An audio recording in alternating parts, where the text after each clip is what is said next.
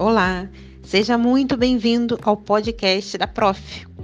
Esse é um espaço que uso sempre que tenho um intervalo entre uma aula e outra, porque eu sou uma professora do mundo digital e, mesmo quando fico offline, preencho meu tempo livre com conteúdos que tenham relevância para você então, deixe o seu comentário, manda esse podcast para os amigos, envie esse link. Nós estamos no Insta e no Spotify. É sempre muito bom ter o retorno de todos.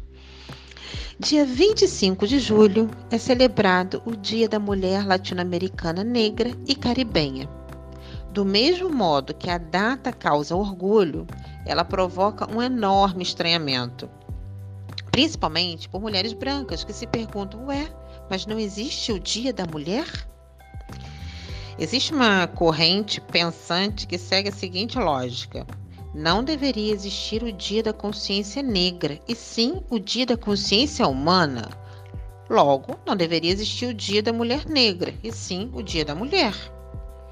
O fato é que eles, negros, humanos, mulher, mulher negra, esses conceitos não são antagonistas. O que existe é a urgência de dar visibilidade ao pedido de equidade entre esses grupos. Você acha que esses dias são criados para ajudar o mercado a vender? Não, cara, gente branca. O dia da celebração existe para alertar que há diferenças no tratamento, na remuneração, no índice de morte entre esses grupos. Ser um expoente apenas reforça que há algo muito errado no andamento da sociedade com relação a cada uma dessas pessoas. Então, negro, mulher, mulher preta, indígena, LGBTQIA, estão em destaque um dia por ano, porque nos outros dias suas vidas estão de algum modo mais fragilizadas. E se você não está neste grupo, fica suave. Eu sei que você também passa perrengue, que desde muito jovem supera suas dificuldades, mas enquanto estatística, não ser mulher, negro, indígena, LGBTQIA, e mulher negra, enquanto estatística, isso te coloca em um espaço de privilégio.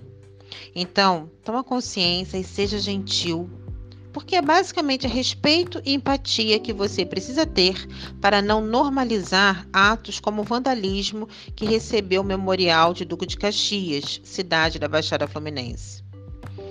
O muro foi criado por Rodrigo e Kleber Black e vandalizado por um rapaz branco que desceu de um carro carregando balde e um rolo, segundo o relato da ambulante Ana Cristina.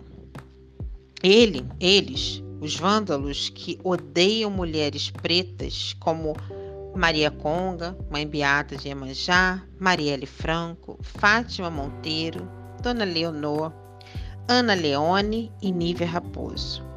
Eles continuam agindo. É óbvio que no momento em que ele pichou o muro ou quando saiu na imprensa o fato daquele borrão branco sobre os rostos retratados, eu senti muita raiva. Sim, é natural sentir raiva. Mas logo depois abre-se uma janela de consciência e pimba. Não é mais sobre eles, não é mais sobre o que eles fizeram. Para dar conta disso, há trâmites legais. Eu estou inquieta com o que nós fazemos. Desde os primeiros pés diaspóricos em terras brasileiras, nós resistimos.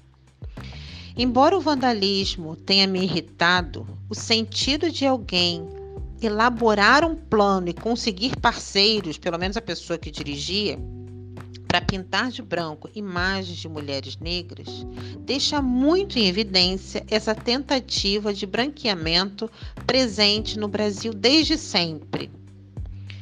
Tentam embranquecer com a falsa ideia de miscigenação, como se fosse uma escolha da negra ter tido filhos com seus senhores brancos.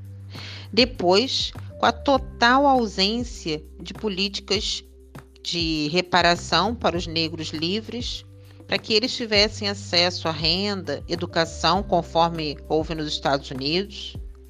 E em julho de 2021, tentam apagar com tinta branca o memorial de mulheres negras na cidade de Duque de Caxias.